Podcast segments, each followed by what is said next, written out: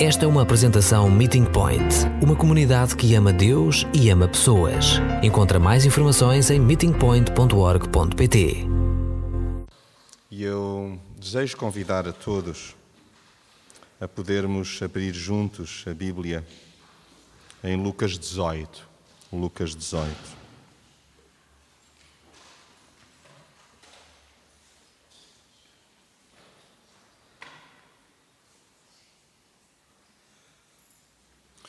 Jesus, o Senhor de todas, todas as coisas.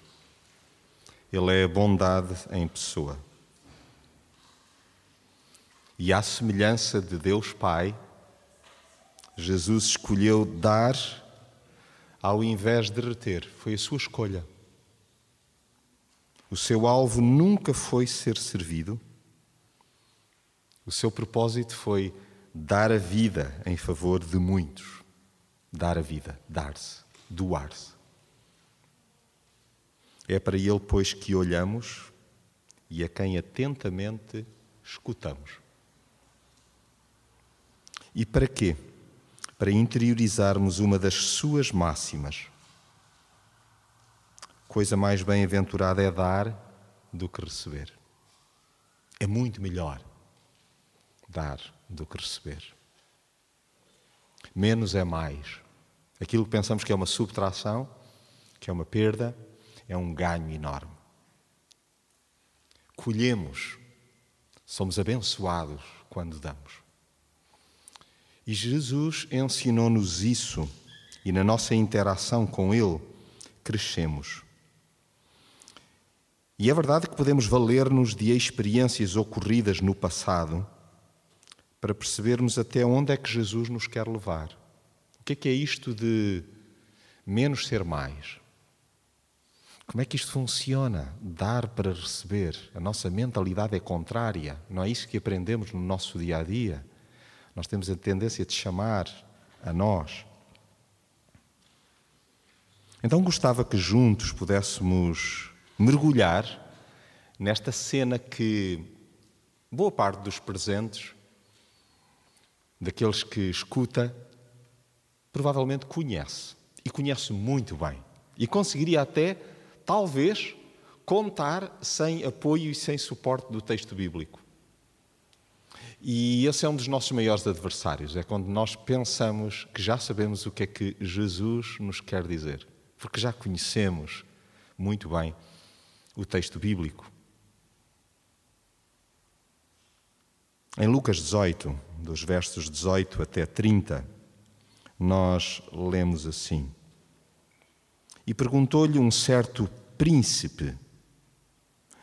Noutra tradução diz: E perguntou-lhe um dos principais. Eu vou socorrer-me de uma outra tradução, o livro, que diz: Perguntou-lhe certo líder. Porque, na verdade, parece que estamos a falar do mesmo, mas isto vai alargando pelo menos a nossa mente sobre quem é que está em interação com Jesus. Bom, um príncipe é alguém que está familiarizado com a realeza, move-se entre a elite, conhece muito bem a corte. Eh, na verdade, não há segredos, aparentemente, num plano social. Se fosse um dos principais, como diz outra tradução, provavelmente nós percebemos que há alguém proeminente. Quando somos auxiliados a pensar neste episódio que vai acontecer como sendo um líder, bom, Aí nós podemos extrapolar e podemos pensar que poderia ser um líder à escala mundial, à escala europeia, um líder político, um líder desportivo, um líder autárquico. Nós podemos pensar em tantas pessoas com inúmera responsabilidade e que lidam com gente. Então, é um líder, é um dos principais, é um príncipe. E eu gostava que agora, nesta perspectiva, revisitássemos talvez pela enésima vez, este episódio. E isto nos ajudasse a descobrir alguma coisa que seja relevante para cada um de nós, na circunstância em que nos encontramos, sobre o que é que é isto de dar. Porque nós pensamos muitas vezes que estamos a ir no bom sentido, no bom caminho, que estamos a proceder de acordo com o coração do Pai. E às vezes nós estamos longe, muito longe. Mesmo que estejamos envolvidos num meio religioso, caso nós entendamos que este era um dos principais, por exemplo, de uma sinagoga, ou que era um líder espiritual, ou que era um príncipe religiosamente falando. Então perguntou-lhe um líder, dizendo: Bom mestre, que hei de fazer? O que é que eu hei de fazer para herdar a vida eterna? Jesus lhe disse: Porque me chamas bom? Vocês imaginam Jesus a perguntar-nos: Por que me chamas bom? Isso é paleio? É, é um elogio? Na verdade, porque me chamas bom? E aquele líder, por certo, estremeceu. Nós, no lugar dele, acabaremos por questionar: oh, onde é que Jesus está a desejar que eu possa chegar? Porque Jesus não pergunta nada que não pressuponha da nossa parte uma resposta. Ninguém há bom senão um, que é Deus. Sabes os mandamentos. Olhem só a afirmação de Jesus. Ele não aguarda pela resposta, não sabemos se ele ficou embasbacado, paralisado, siderado, se ficou a matutar. Hum, bom só há um que é Deus. Será que devo chamá-lo de bom? Mas Jesus afirma depois: Sabes os mandamentos. Não adulterarás? Pensemos nós nestes mandamentos. Sabes os mandamentos. Ei, tu, líder, ei, tu que te entendes como um dos principais, ei, tu que te percebes como um príncipe. Alguns podem dizer assim: não, eu não sou nada disso. Bom, mas como seguidores é legítimo que nós façamos boas perguntas. E a primeira que foi feita é uma excelente pergunta. É uma pergunta existencial. É uma pergunta que nos projeta, de facto, para o nosso propósito enquanto criaturas e enquanto filhos, enquanto príncipes, enquanto princesas.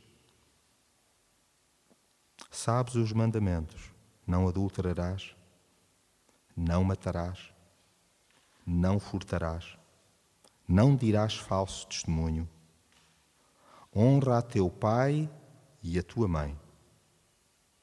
E disse ele, o líder, o príncipe, um dos principais, todas essas coisas tenho observado desde a minha juventude, desde a minha mocidade. Tudo isso eu tenho observado. Tudo isso eu tenho cumprido escrupulosamente. Eu levo isso à letra. Quando Jesus ouviu isso, disse-lhe: Ainda te falta uma coisa.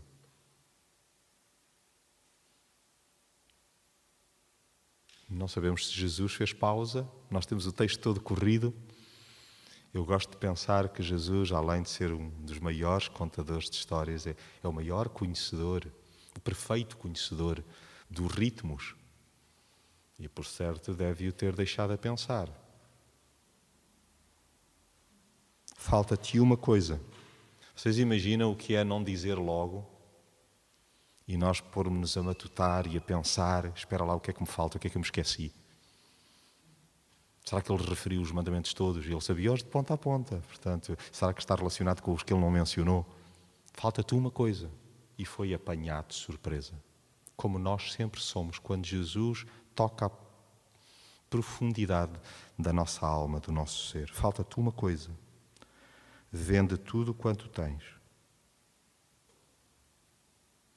Eu acho que só isso já desmanchou o indivíduo. Vende tudo quanto tens. E nós até se calhar pensamos assim, ainda bem que isto foi a outro, não a mim. Olha se eu tivesse de vender tudo quanto tenho. Nós já nos seria difícil, mas estamos a pensar vender e ficar com. Eu vou vender e agora muda de vida, muda de ramo muda de país. E nós estamos a pensar, não, pelo menos temos um pé de meia, vendemos tudo. Esta é a nossa forma de raciocinar. Jesus está a tentar ensinar-nos algo sobre dar para receber. Você ainda se lembra da primeira pergunta. Ele queria receber algo, mas ele não queria dar nada. Na dimensão, na compreensão do que Jesus raciocina. Mas depois de vender tudo, reparte-o pelos pobres. Era um príncipe, era um dos principais, era um líder. Provavelmente ele poderia pensar: bom, eu se eu der, eu vou dar de maneira estratégica, porque eu posso vir a colher benefícios do modo como dou. Pensar até quase que de uma maneira filantrópica, em termos da filantropia. Mas é muito interessante que Jesus depois propõe-lhe: traz um tesouro no céu, depois vem e segue-me. Depois vem e segue-me. E, e, e, creio eu que nós estamos a acompanhar o raciocínio. Eu, eu estou hoje uh, lento.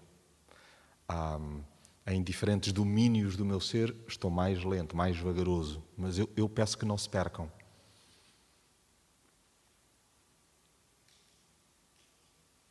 Porque é curioso pensar que na nossa mente nós estamos a pensar ainda em receber e, e, e Jesus parece que ainda não deu nada. Só, só, só nos ajudou a libertarmos-nos daquilo que na verdade acaba por emperrar a nossa fidelidade, nosso trilho certo, que é Ele. E depois vem e segue-me. Quer dizer, até aí, apesar de ele cumprir escrupulosamente aqueles mandamentos, ele não, ele não seguia Jesus. Eu não sei se isto vos assusta, mas a mim uh, faz-me pensar sobre o modo como tenho procedido ao longo da minha vida. E, e se não há esta descoberta ou esta redescoberta, então nós somos ensináveis, não é ensináveis. Ou seja, uh, nós automaticamente dizemos, Jesus, nós já sabemos como fazer e nós conseguimos até safar-nos sem ti. Se nós dizemos que já entendemos tudo, eu não entendo. Mas ouvindo ele isso, ficou muito triste. Ficou muito triste. Porquê? Tinha muita coisa acumulada, porque era muito rico, tinha muitas posses. Porque, no fundo, no fundo, não sabia o que era dar. E vendo Jesus que ele ficara muito triste, disse: Quão dificilmente entrarão no reino de Deus os que têm riquezas. Porque é mais fácil entrar um camelo pelo fundo de uma agulha do que entrar um rico no reino de Deus. E os que ouviram isso disseram logo: Puxa, quem pode salvar-se? Sendo assim, quem se safa? Quem pode salvar-se? Ainda se recordam da pergunta que foi feita no início? Que é de fazer para receber a vida eterna? E os discípulos estão a acompanhar e a pensar assim: bom, e o que, o que, é, que, o que é que pode ser feito então? Mas ele respondeu: as coisas que são impossíveis aos homens são possíveis a Deus. Às vezes pensamos assim: eu não poderia viver sem isto, eu não poderia viver hum, sem determinado tipo de mordomia. Já eu já não saberia viver sem. Vocês acham que nós conseguiríamos viver sem ecrãs? Eu acho que nós conseguiríamos viver muito melhor sem ecrãs muito melhor. Há tanta coisa que nós pensamos que não podemos viver sem. Não podemos viver sem telefone. Não podemos viver sem telefone. Se calhar valorizaríamos, valorizaríamos muito mais cada oportunidade para conversar. E, e, e é fazermos este exercício. Coisas com as quais nós julgamos que não podemos viver e são elas que nos distanciam da vida, que nos distanciam de Deus, de nós próprios e do outro. E disse Pedro: Eis que nós deixamos tudo e te seguimos. Então, nós, não é? Nós ainda estamos no processo de aprender o que é dar e já estamos a dizer assim: nós deixamos tudo, nós seguimos-te, somos nós. Nós somos um punhado que faz ao contrário de toda a gente. E, e isso é sintomático do nosso estado. Porque Jesus põe-nos em sentido. mesmo aqueles que julgamos que estamos à beirinha dele, muito próximos a ele.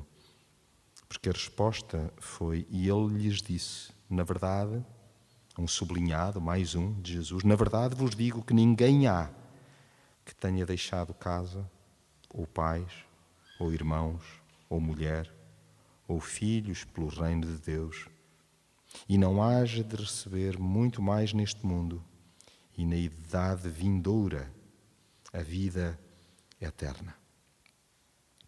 É extraordinário pensarmos, de facto, no alcance do que este episódio nos proporciona. E eu gostava só, de forma breve, foi uma leitura com uma interpretação quase que simultânea. Eu diria que, com o auxílio do professor dos professores, o Espírito Santo, nós já temos tudo para tirar muitas conclusões, muitas conclusões. Eu atrevo-me, atrevo-me mesmo, a, a quase uma pretensão julgar que posso ser um auxiliar aqui, um professor auxiliar. Na verdade, apenas lembrar alguns aspectos que, pelo menos, a mim me tocaram. Quando olho lá para o verso 18,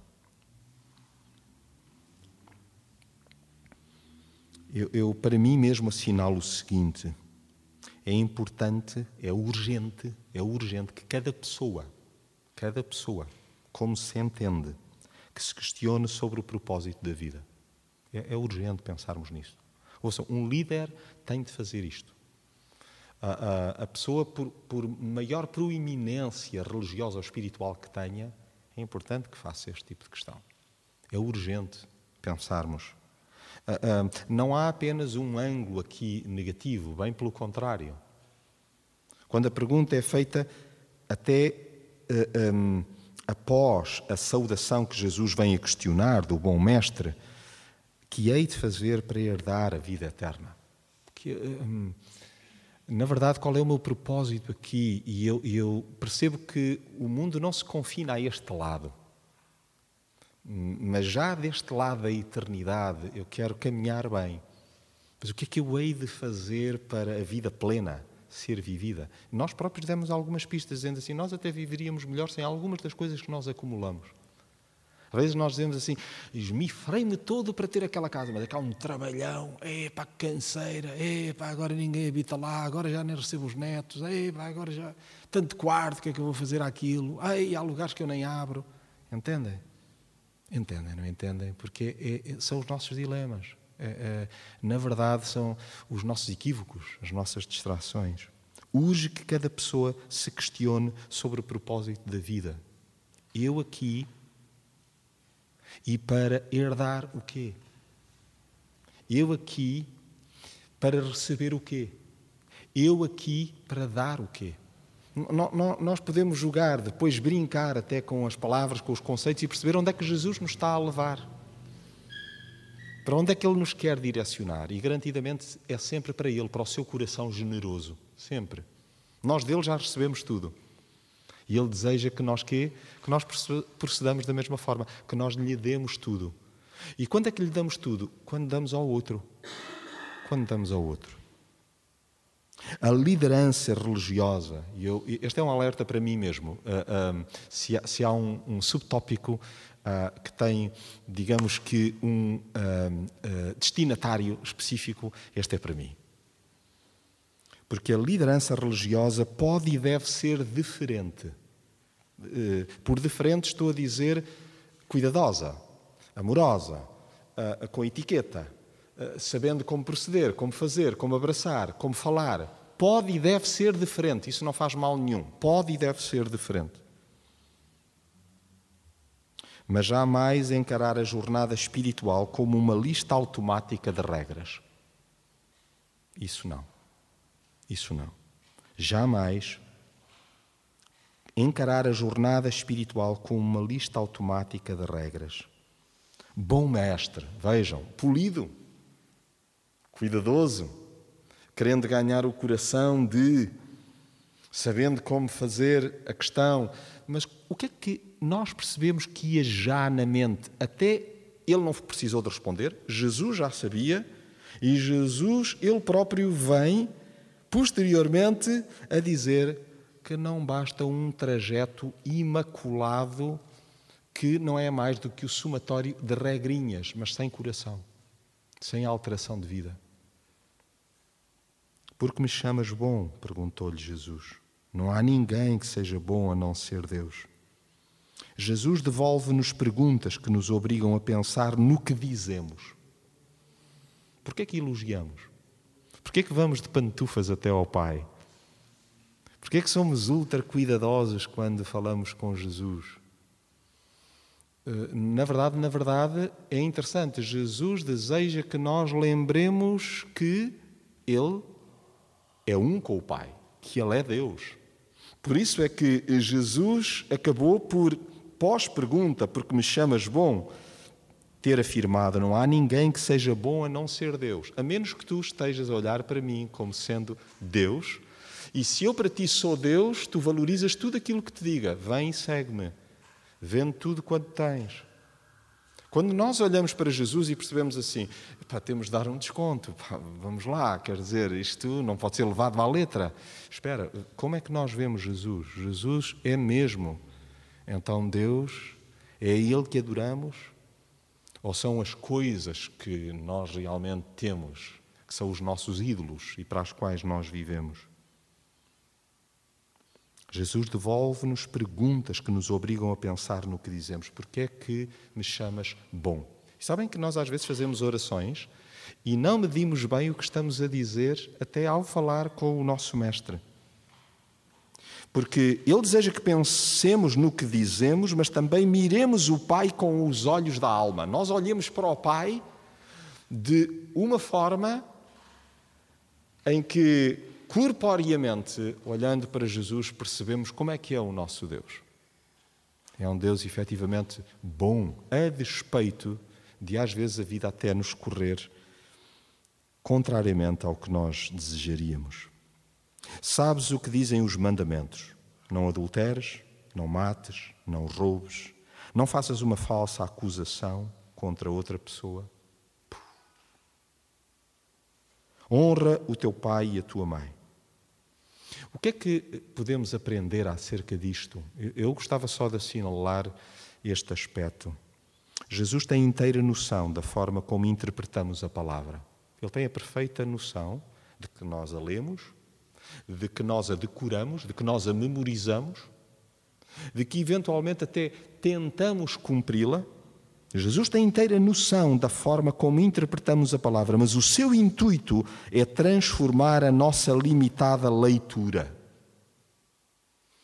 E quando é que nós somos limitados ao ler a palavra? Quando é que nós a interpretamos mal? Quando nós pensamos em receber louros.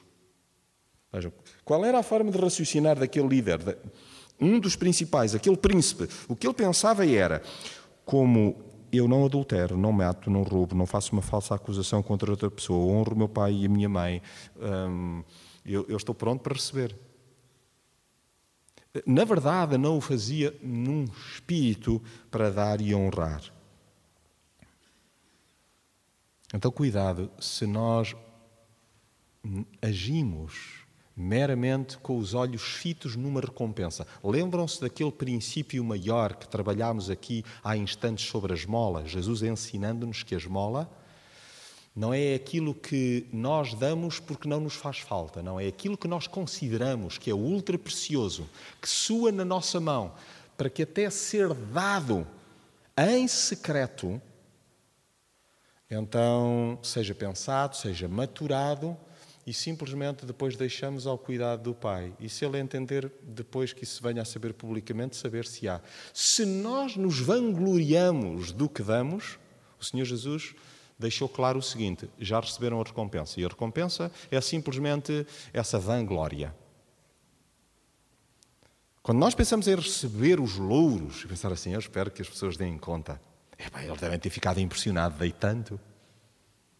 Já deitámos tudo a perder e estamos a interpretar mal a palavra.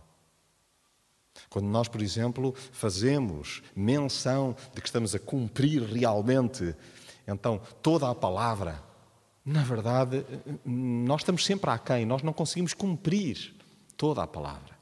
Portanto, temos um alto conceito de nós mesmos e necessariamente estamos a relegar Jesus para um segundo plano. Vejam, este homem chega ao ponto de dizer: Desde criança que tenho obedecido a todos estes mandamentos, respondeu o homem. Sem nós entendermos o espírito da lei, e qual é o espírito da lei? Qual é o espírito da lei? É o amor. É? O espírito da lei. Sem nós entendermos o espírito da lei, nós vamos permanecer espiritualmente infantis. Uns meninos, umas meninas, uns catraios, de facto imberbes, imaturos, sem darmos o salto, o salto do amor. Jesus ouviu e retorquiu: falta-te ainda uma coisa, vende tudo o que tens, dá o dinheiro aos pobres e traz um tesouro nos céus. Vem e segue-me. Quem é que segue Jesus?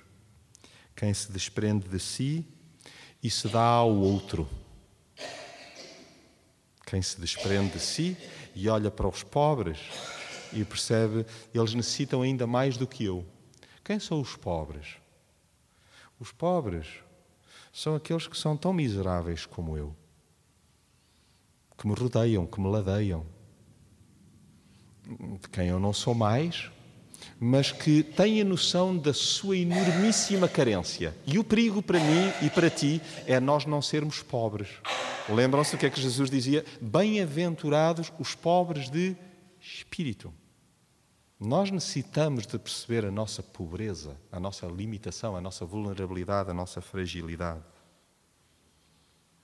A matemática de Jesus é dar para receber. Lembro-me, inclusive, de, em dada altura, ter refletido neste texto numa aritmética contrária à que aprendi na escola primária. Se nós olharmos para a postura deste homem, se fizéssemos o somatório de todos os evangelhos, ele fez uma série de coisas corretas. E ele poderia somar uma a uma. Uma, duas, três, quatro. Consoante as interpretações, podíamos até dizer que ele teve cinco gestos incríveis, cinco coisas a seu favor. E Jesus disse-lhe: falta-te uma. E nós pensamos assim: bom, na nossa aritmética, 5 menos 1 também não está mal. É um bom resultado. Nós diríamos: dá para 80%. Porque espetacular. Vocês imaginam que, é, que é nós termos um, um, grau de aprovação de 80% no plano espiritual? Nós diríamos, puxa, que crente maduro. Mas na aritmética de Jesus é sem dar, sem nos darmos, é zero. 5 menos 1, um, 4 menos 1 um, é zero. Nesta aritmética, nesta forma de raciocinar. A matemática de Jesus é dar para receber. Ao ouvir isto, o homem ficou triste. Ficou triste, porque era muito rico. E estremeci quando anotei para mim mesmo que a tristeza que me assola, que a tristeza que nos assola, que muitas vezes nos atinge, e às vezes é visceral, é uma tristeza profunda. A tristeza que nos assola muitas vezes é muitas vezes um indicador da nossa incapacidade de dar sem pensar em receber de volta. A tristeza que nos assalta muitas vezes é um indicador da nossa incapacidade de dar sem pensar em receber de volta. Porque, vejam, ele, ele vai triste. E ele vai triste, primeiro, ele não se quer libertar daquilo que aparentemente possuía, sem se importar, passe então a repetição com aquilo que perderia, com aquilo que não receberia. É impressionante. As escolhas perturbadoras que nós podemos fazer. Nós podemos fazer, nós não somos nem mais nem menos. Porque vivemos o, o mesmo tipo de dilemas. Jesus, ao vê-lo assim triste, disse: Como é difícil os ricos entrarem no reino de Deus. É mais fácil um camelo passar pelo fundo de uma agulha do que um rico entrar no reino de Deus.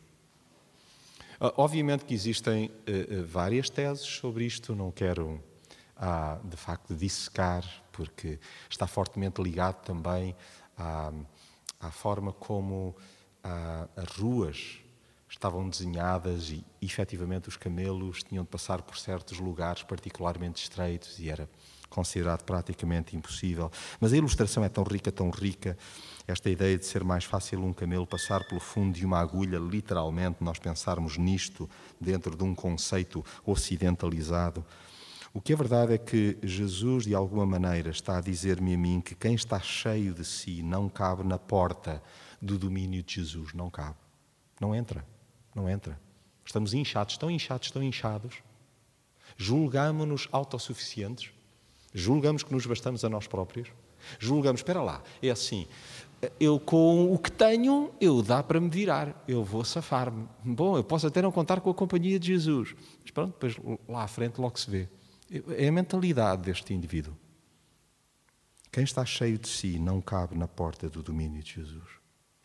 E nós precisamos dizer menos, menos, para podermos depois ouvir mais, mais. Os que ouviram dizer isto questionaram: então quem é que neste mundo poderá salvar-se? Quem é, quem... Há esperança para quem? A disciplina da introspeção individual é vital para a redenção. É bom que nós façamos esta pergunta também. espera, sendo assim, será que. O, o que será de mim? O que será de mim? E é, é muito bom nós colocarmos este tipo de questão. Quase que sentirmos que, espera lá que eu também estou sem chão. É, esta é a caminhada, é a caminhada. E a disciplina deste olhar para dentro, desta introspeção individual, é essencial, é crucial, é vital para a salvação, para a redenção. Tão bom ouvir Jesus dizer: o que humanamente falando é impossível, a Deus é possível. Respondeu-lhes. Deus tem o dom de transformar a lógica umbiguista em prática altruísta. Tão bom pensar nisto. Às vezes nós pensamos assim: não está em mim, eu não vou conseguir. Eu sou tão agarrado, sou tão sumítico, eu valorizo tantas coisas, isto já é um vício de tantos anos, como é, como é que eu vou fazer? A relação que estabeleci até com pessoas em terceira, como é que eu vou dar a volta a isto? É extraordinário. Deus tem o dom de transformar a lógica umbiguista em prática altruísta. Mas Deus tem o condão de tocar áreas virgens do nosso coração, áreas que nós pensamos assim, ainda não foram tocadas ainda não foram tocadas, ainda não foram trabalhadas, ainda não foram transformadas. E talvez esta seja uma delas. Oh, Senhor, por favor, ensina-me que para receber é necessário dar. Eu quero dar sem sequer estar a pensar em receber. Quero mais de ti em mim. Pedro disse: Nós deixamos tudo para te seguir. É incrível como a luta contra o pretenciosismo acompanha cada seguidor de Jesus até ao fim da vida. Nós julgamos sempre que, no fundo, no fundo, somos indispensáveis e estamos a fazer bem. Ele replicou-lhe: É realmente como vos digo: não há ninguém que tenha deixado casa, mulher, irmãos, pais ou filhos. Por causa do reino de Deus, que não venha a receber em recompensa muito mais neste mundo. E no mundo futuro terá a vida eterna. O que me leva a pensar que a cultura de abandono às mãos do Pai, a cultura de nos abandonarmos às mãos de um Pai bom, de um Mestre bom, de um Deus bom, é altamente compensadora é altamente compensadora. Portanto, o princípio é o de nos abandonarmos nas mãos, de nos entregarmos, de nos darmos, para efetivamente depois podermos receber mais de Deus e necessariamente também mais dos outros. Que Jesus continue a colocar-nos perguntas que nos embaraçam e que nos levam a pensar como é que nos vamos salvar e onde nós percebemos que sem Ele nada podemos fazer. Sem Ele nós não nos safamos, não nos viramos. Nós precisamos mesmo dele, de mais dele em nós, para depois podermos também perceber o significado da vida, que é darmos-nos a Ele e aos outros. Amém.